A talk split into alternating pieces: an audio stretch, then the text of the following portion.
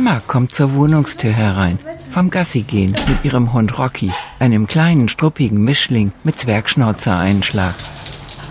Emma schnauft. Die 16-Jährige ist adipös, also sehr fettleibig. Bewegung fällt ihr schwer. Nee. Es ist anstrengend. Auch bei kurzen Wegen kommt sie schnell aus der Puste. Aber eine Außenseiterin der Gesellschaft ist Emma nicht. Die Anzahl der fettleibigen Menschen, besonders der Jugendlichen, steigt stetig. In Deutschland sind laut Robert Koch Institut inzwischen fast zwei Millionen Kinder und weit über die Hälfte der Erwachsenen übergewichtig oder sogar adipös. Mutter Nicole Schild mit Emmas Bruder Marvin im Wohnzimmer vor dem Fernseher. 79 Euro. Sie ist jeden Tag zu Hause. Haushalt, Kinder, Hund. Emmas Hund springt in die Sitzlandschaft, aber das darf er nicht. Das Wohnzimmer ist der Mittelpunkt der Wohnung. Hier hängt der Fernsehbildschirm an der Wand. Der Fernseher hat 65 Zoll. Ja. Emma hat es sich neben Marvin in der Sitzlandschaft bequem gemacht. Also bei uns in der Familie sind alle adipös. Der einzige, der nicht so, also der dünn ist aus unserer Familie, ist halt mein Hund. Die ganze Familie, Mutter Nicole, die 16-jährige Emma, der 18-jährige Marvin und der Jüngste, der 8-jährige Timo, der heute mit seinem Vater unterwegs ist. Alle haben Adipositas, extreme Fettleibigkeit. Marvin nickt. Ja, wie kann man das sagen? 150 Kilo. Nicole, die Mutter, nickt ebenfalls. 140 Kilo. War schon als Kind adipös. Wenig Bewegung und dadurch ist das dann passiert. Marvin streckt die Beine aus und seppt durch die Programmkanäle. Zeit liegen wir Ihnen auch noch. Das Ab einem Body Mass Index von 30 gilt man als adipös. Die Körpermasse im Verhältnis zur Körpergröße wird mit dem BMI ausgedrückt. Wissenschaft und Medizin sehen Wechselwirkungen zwischen Ernährung, genetischer Disposition, Psychologie und Bewegungsmangel. Eine sogenannte konservative Therapie setzt auf gesundes Essen und Sport. Ja, warte mal, warte mal. Mutter Nicole agiert in der Kochecke. Ich koche immer, koche jeden Tag. Auf dem häuslichen Speiseplan der Familie steht seit Jahren, seit Jahrzehnten, das was schmeckt. Ganz normales Essen, was man halt so isst. Pizza oder mal ein Döner. Halt das, was meine Mutter kocht, kommt immer drauf an. Big Mac Rolle oder Champignon Rahmenpfanne. Ja, deftiges Essen halt, Hausmannskost. Pommes oder was ich Kartoffeln mit Braten oder McDonald's oder Brote mit Süßaufstrich, Marmelade, Honig und alles. Pommes und Burger und so, Chicken Nuggets, alles was halt dick macht so. Emma schaut auf ihren Bauch. Mutter Nicole auch. Ja, zwischendurch mal ein Pudding oder ein Eis. Und wenn man das jeden Tag isst, macht das schon extrem dick. Wenn man nicht darauf achtet und davon viel isst, dann geht das extrem schnell. Also, dass man dann den Überblick verliert und so. Ich war schon als Kind übergewichtig und als Kind ist es halt schwerer, auf Sachen zu verzichten. Dann habe ich mich halt weiter ganz normal ernährt, wie manche auch. So, und davon bin ich halt dick geworden, wenn man zu viel davon isst. Viel Pizza, viel Burger, viel Pommes und viel Eis. Emma zuckt mit den Schultern. Mutter Nicole spült Gläser und Schüsseln. Zum ersten Mal in der Geschichte der Menschheit ist nicht nur Hunger, sondern auch Überernährung ein Problem. Der Verbraucherverband Foodwatch untersucht regelmäßig Industrienahrung für Kinder und Jugendliche und veröffentlicht ein Ranking der Kalorienbomben. In der Liste finden sich neben dem King-Size-Burger auch Früchtemüslis, Getreidekekse, Kinderzwieback, Dreikornwaffeln und Bio-Cornflakes. Marvin zuppelt an seinem Kapuzenshirt. Das ist ja auch aus Langeweile. Meistens ist man ja auch aus Langeweile. Nicht, weil es lecker ist oder weil man Hunger hat, sondern das liegt meist an der Langeweile. Erkundigt man sich bei adipösen Menschen danach, warum sie so viel essen, wird auffällig häufig die Langeweile als Grund genannt. Man könnte sich fragen, warum so viele Leute sich so dermaßen langweilen. Ich weiß nicht. Viele, die wissen nicht, was sie machen sollen. Ich habe viel aus Langeweile gegessen.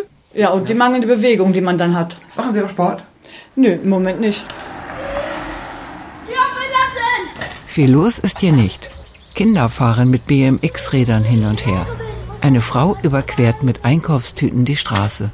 Gegenüber auf einem ziemlich heruntergekommenen Spielplatz lungern ein paar Jugendliche herum und rauchen. Um die Ecke auf der Hauptstraße gibt es eine Bushaltestelle, einen Discounter, eine McDonalds-Filiale und eine Autovermietung. Emma schließt das Fenster auf Kipp.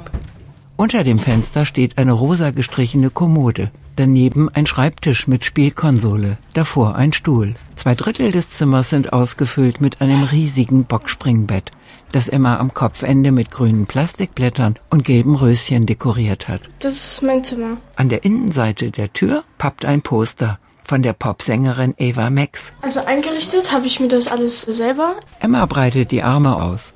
Die 16-Jährige geht noch zur Schule. Also ich gehe jetzt in die neunte Klasse und nach der Schule wollte ich halt auf ein Berufskolleg gehen, was halt mit Computer und so zu tun hat, weil ich mich sehr für Technik und so interessiere. Emma ist froh über das viele Homeschooling in der letzten Zeit. Denn von der Schule, meint sie, hat sie eigentlich langsam genug. Ja, in der Schule halt die ganzen Beleidigungen. Ich wurde von Klassenkameraden die ganze Zeit beleidigt und auch werde ich immer so angewidert angeguckt und so und dann sieht man diesen angeekelten Blick, wenn man etwas dicker ist. Bei Worten lasse ich mir das manchmal auch nicht gefallen, sondern ich sage so, okay, es reicht, ich weiß, wie ich aussehe, aber bei Blicken kann man halt schlecht was sagen. Und wenn irgendwas Peinliches in der Klasse passiert ist, wurde das auch immer auf mich geschoben. Und ja, die mögen mich einfach nicht so. Ich wurde die ganze Zeit Walross genannt. Ihre Mitschüler und Schülerinnen nennen sie Walross und empfehlen ihr, keine kurzen Röcke und Hosen anzuziehen. Ja, also die haben gesagt, ich soll mir eine lange Hose anziehen und so, weil ich dicker bin und dass man manche Sachen nicht anziehen darf, weil man dick ist. Seitdem habe ich auch keine kurzen Sachen mehr angezogen, also weil ich mich unwohl gefühlt habe. Also es verletzt einen ziemlich. Emma deutet auf ihre Kommode. In der Schublade liegen die kurzen Hosen. Bodyshaming nennt man das. Diskriminierung und Demütigung von Menschen aufgrund ihrer äußeren Erscheinung. Betroffen sind nicht nur Dicke, sondern alle, die deutlich sichtbar nicht den gesellschaftlichen Normen und dem gängigen Schönheitsideal entsprechen. Doch immer mehr adipöse, beispielsweise Plus-Size-Models, präsentieren sich in der Öffentlichkeit, ohne sich um Shitstorms und beleidigende Attacken zu scheren.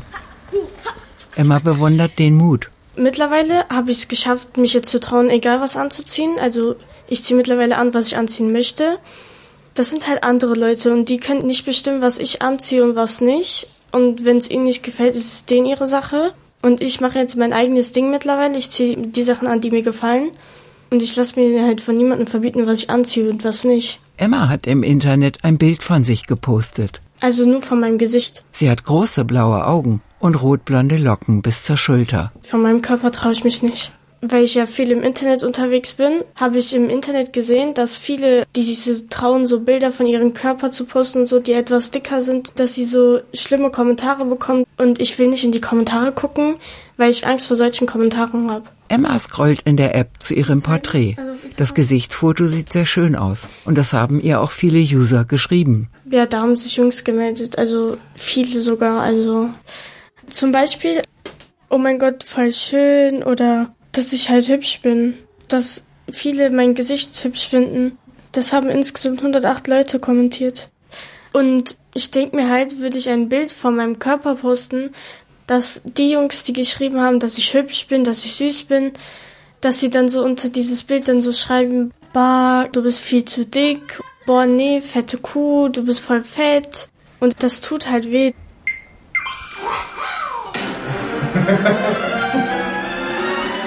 Marvin sitzt auf dem Sofa im Wohnzimmer und konzentriert sich. Ich spiele jetzt gerade Mario Kart auf der Nintendo Switch. Konsolenspiele. Weil das Spiel macht auch Spaß. Was machst du mehr, Konsolenspiele oder Sport? Konsolenspiele. Ich mache mehr Konsolenspiele. Auf der Spielekonsole rast Mario Kart mit König Buhu um alle Kurven und Hindernisse. König Buhu stößt einen Freudenschrei aus. Für das Autorennspiel braucht man Geschicklichkeit, aber wenig Muskelkraft. Doch was Adipositas angeht, kann man nicht gewinnen ohne körperliche Anstrengung, mhm. sagen Mediziner und Sporttherapeuten. Marvin weiß das. Ich war als Kind in Fußballverein, aber da habe ich mich abgemeldet, weil ich nur noch auf der Ersatzbank war. Wenn man zu dick ist, fällt einem vieles schwer, wie zum Beispiel das Laufen. Deshalb habe ich keinen Sport gemacht. Mit 15 habe ich mich halt im Fitnessstudio angemeldet, Aber ich bin halt nicht immer so hingegangen, immer nur ab und zu.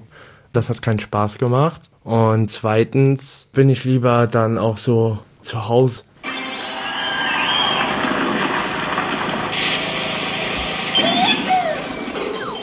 Der 18-Jährige befördert mit seinem virtuellen Crossbike einen rasenden Panzer in den Straßengraben. Ja, ja, du kriegst diese Sau Scheiße ab. Der Spiel entspannt, meint er.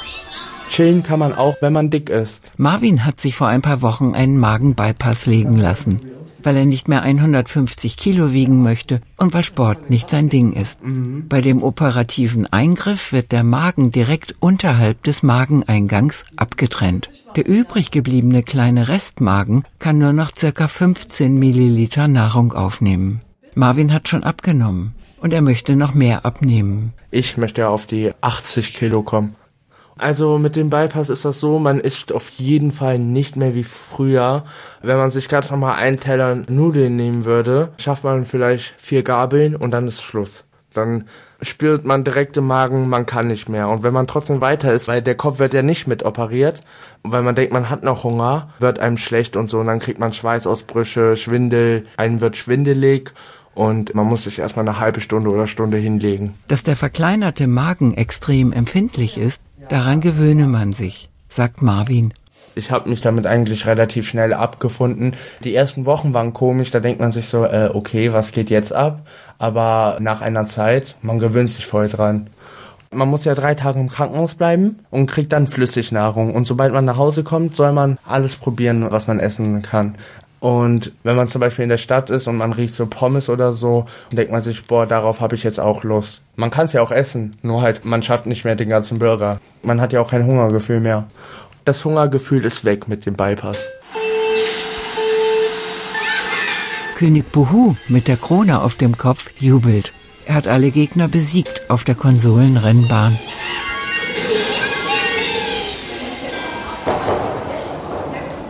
Das wachsende Interesse natürlich aus wissenschaftlicher Interesse an der Adipositas ist im Wesentlichen den epidemiologischen Zahlen geschuldet. Wir wissen seit den 80er Jahren, dass die Zahl der schwer übergewichtig und auch der Adipösen nicht nur in Deutschland, tatsächlich weltweit, insbesondere in westlichen Ländern dramatisch wächst. Jeder fünfte in Deutschland ist adipös. Drei Viertel mittlerweile unserer Gesellschaft sind übergewichtig oder adipös. Auf dem Campus Venusberg der Universitätsklinik Bonn entsteht seit Herbst 2020 ein hochspezialisiertes und bundesweit einzigartiges Adipositas-Forschungslabor unter der Leitung von Professor Wiebke Fenske. Die klassische Adipositas-Forschung hat sich über lange Zeit mit dem Fettgewebe tatsächlich beschäftigt. Aber was passiert im Gehirn, dass es diesen Menschen, wenn sie einen gewissen Fettmassenanteil erreicht haben, was macht es ihnen so schwer, Gewicht zu reduzieren? Und genau das ist ein zentrales Element unserer Forschung hier in Bonn. Die Endokrinologin und Stoffwechselmedizinerin widmet sich dem Einfluss von krankhaftem Übergewicht auf das Gehirn. Sie will Anknüpfungspunkte für nicht operative, aber dennoch langfristig wirksame Adipositas-Therapien finden. In den USA und in Großbritannien wird der Zusammenhang von Adipositas und Gehirnfunktionen bereits untersucht. In Deutschland ist dieser Forschungsansatz neu. Sind wir satt oder haben wir Hunger? Das Gehirn ist unsere Schaltzentrale. Sehen wir irgendwo ein goldenes M oder einen leckeren Big Mac auf einem Plakat für uns, kriegen Hunger, obgleich wir eigentlich satt sind. Und diese emotionalen und auch die physiologischen Signale, die werden verknüpft im Gehirn. A, ich habe Hunger, ich beginne zu essen. B, ich stoppe, ich bin satt, ich beende meine Mahlzeit. Aber bei Adipositas kommt es zu einer Fehlsteuerung. Das heißt, um dasselbe Stoppsignal zu empfangen und wiederum an den Körper zurück zu signalisieren, muss ein sehr viel höherer Energiespeicher aufgefüllt werden. Und das führt dazu, dass das Sättigungsempfinden nicht mehr so frühzeitig wie bei Normalgewichtigen funktioniert. Die Bonner Adipositas-Wissenschaftlerin erforscht insbesondere das Wechselspiel zwischen Gehirn und Darm in der Hoffnung, über eine Veränderung oder man kann auch sagen Umprogrammierung der Darmflora indirekt das Gehirn quasi aufzufordern, gesunde Sättigungssignale an den Körper zu senden. Unser Ansatz ist zu verstehen, wie wir das Darmmilieu manipulieren können, um eine gezielte Konsequenz in der Hirnfunktion zu verursachen. Also eine durch Adipositas verursachte Fehlbesiedlung des Darms zu beseitigen und den Darm neu zu besiedeln. Das ist eine dauerhafte Behandlung, die zu Veränderungen der Stoffwechselprozesse im Fettgewebe und auch im zentralen Nervensystem im Gehirn führt. Das heißt, unsere Therapie wird darauf ausgerichtet sein, eine vergleichbar effiziente Alternative zur Operation zu bieten. Vier, drei, zwei, hüpfen. Hey, das mag ich. Also das ist Body Workout. Hier. Im Internet sind unzählige Fitness-Workouts zu finden. Das geht halt 30 Minuten. Wenn man will, kann man jeden Tag ein volles Programm absolvieren unter Anleitung von Sporttherapeuten. Also einmal muss man die Arme so ausstrecken und dann so die ganze Zeit so im Kreis drehen. Emma sitzt auf dem Stuhl und hebt die Arme in die Luft. Und wir drehen uns nach rechts. Hüpfen hier. Also so. Auf dem Video ist mit wippendem Pferdeschwanz eine gärtenschlanke Sportlerin zu sehen, die nie aus der Puste kommt. Die strecken erst die Arme nach oben und bewegen die so in Kreisbewegungen. Und dann gehen die so immer weiter runter. Also da dehnt man sich, glaube ich, das sind Arm- und Beinübungen zu Fettverbrennen. Emma beugt sich vor auf ihrem Stuhl, bis sie mit den Händen den Boden berührt. Sie hat einen Entschluss gefasst. Ich will ja jetzt mittlerweile abnehmen auch, damit ich mir selber auch wieder gefalle, weil das tue ich momentan nicht so. Deswegen will ich jetzt auf alles achten, dass ich mein Selbstvertrauen wieder habe. Ja. Emma will es ernsthaft mit Bewegung und viel Obst und Gemüse probieren. Den Magen verkleinern lassen, so wie ihr Bruder Marvin, das möchte sie nicht. Das will ich nicht machen. Also ich will gesund abnehmen, mit Sport, gesunde Ernährung und weniger Kalorien zu einnehmen. Weil das war an so einem Tag, da dachte ich, jetzt will ich was machen, jetzt will ich es schaffen und so. Jetzt kriegst du es hin, jetzt schaffst du das und so. Weil in meinem Leben habe ich auch noch nie Sport gemacht. Da kam ich nie auf die Idee so richtig. Aber das äh, habe ich mir vorgenommen, das regelmäßig zu machen. Nach links. Chucky, Chucky, yeah. Die Gärtenschlanke im Workout-Video legt 1A Sprungübungen auf die Matte. Komm, nochmal nach rechts. Hey. Und Emma würde sich freuen, wenn sie einmal auf ein Gewicht von unter 100 Kilo käme. Die Krankenkassen würden sich auch freuen. Die Folgeerkrankungen durch Adipositas sind Gefäßverkalkung, Gicht- und Nierenversagen, Fettleber, nächtliche Atemstillstände, Knick-, Senk- und Spreizfuß, Verkrümmung der Lendenwirbelsäule und Diabetes. Emma schaut auf den Bildschirm, wo die super schlanke in einem super engen Body herumspringt. Am liebsten würde ich dünn sein. Also ich persönlich möchte tragen können, was andere auch tragen. Also zum Beispiel jetzt so Oberteile, die gut aussehen, dann auch, wenn man dünner ist. Es gibt ja auch Läden, da kann man nichts kaufen, wenn man dicker ist. Also da gibt es dann halt nur für Leute, die dünn sind. Emma gefallen Crop Tops. Das sind bauchfreie T-Shirts. Aber Crop Tops für Dicke in Übergrößen gibt es eigentlich gar nicht. Mit Klamotten kaufen ist schwierig, da es nicht so viele schöne Klamotten für dickere Leute gibt. Den Hosenbund ihrer schicken Jeans, die sie trägt, hat sie erweitert mit einem Einweggummi. Also ich gehe so in den Laden und dann denke ich mir so, ja, die dünnen Leute haben so schöne Sachen und so und deswegen fällt das Klamottenkaufen schwierig. Von den Klamotten her gibt's keine coolen Sachen, also die ich meiner Meinung nach schön finde. Das sind eher so Oma-Klamotten. Hey. Drei. Die Superschlanke im Video schafft ohne sichtbare Anstrengung und ohne zu schwitzen 20 Liegestütze. Emma holt Luft. Also Liegestütze sind für Leute, die etwas dicker sind, anstrengender als für Leute, die so nicht dick sind. Man kommt ins Schwitzen. Sport sollte man regelmäßig machen, wenn man abnehmen will, meint Emma. Also bis jetzt habe ich das letzte Woche gemacht. Also einmal. Und diese Woche muss ich noch machen. Also morgen. Ich vergesse das immer, weil ähm, ich mache das eher abends. Abends mache ich das halt viel lieber. Aber ähm, ich vergesse das halt im Kopf halt einfach. Ich bin manchmal sehr vergesslich und deswegen vergesse ich das halt zu machen. Für manche wird das halt zu viel. Sport, gesunde Ernährung, das ist viel. Mutter Nicole hat in der Kochecke zu tun. Wir haben aber auch nicht, nicht gerade eine große Küche. Kleine Küche, aber viel Essen. Ja, was heißt viel Essen? Das ist Tomaten, paar Kartoffelchen, Die Kochecke besteht aus einem Einbauschrank, einer kleinen Arbeitsplatte, einem Kochherd, einer Mikrowelle und einem Kühlschrank. Ein Esstisch passt nicht hinein in die Kochecke. Gegessen wird nebenan in der Sitzlandschaft. Aber Weintrauben. Die Weintrauben müssen abgewaschen werden. Es soll kein Fastfood mehr geben hier in dieser Familie. Marvin kann sowieso nur zwei winzige Löffelchen essen.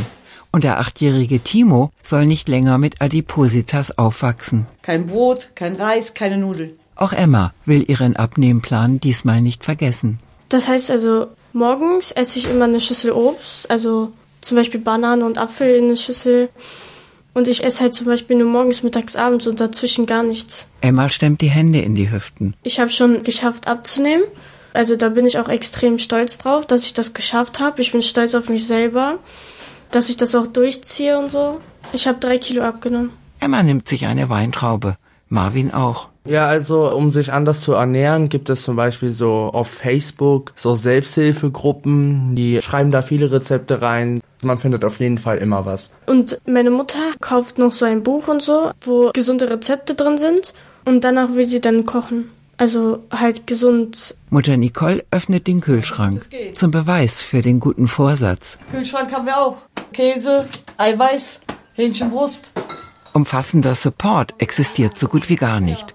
Zum Beispiel Adipositas-Kliniken, noch dazu ambulante, wo Betroffene, insbesondere Jugendliche, systematische Therapien mit Ernährungsberatern, Gesprächs- und Sporttherapeuten finden. Es gibt die Magenchirurgie und es gibt unzählige Selbsthilfegruppen. In die Selbsthilfegruppe gehe ich nicht. Nein, gehe ich nicht mehr. Da war ich drinnen, bevor ich die OP gemacht hatte. Eine Selbsthilfegruppe muss sechsmal besucht werden. Sechs Dann Monate. bewilligt die Krankenkasse eine Magenoperation. Marvin war sechsmal in der Selbsthilfegruppe. Ich habe mich da nicht so wohl gefühlt in der Selbsthilfegruppe. Das ist halt eher was so für ältere, sagen wir 30 plus. So, aber ich war ja der einzige Jugendliche.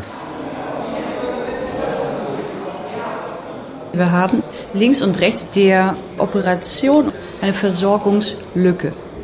Und das ist das, was Adipositas zu einer Gemeinheit macht, dass im konservativen Bereich, konservativ heißt alles, was nicht operativ ist, flächendeckend eigentlich nichts Wirksames angeboten werden kann.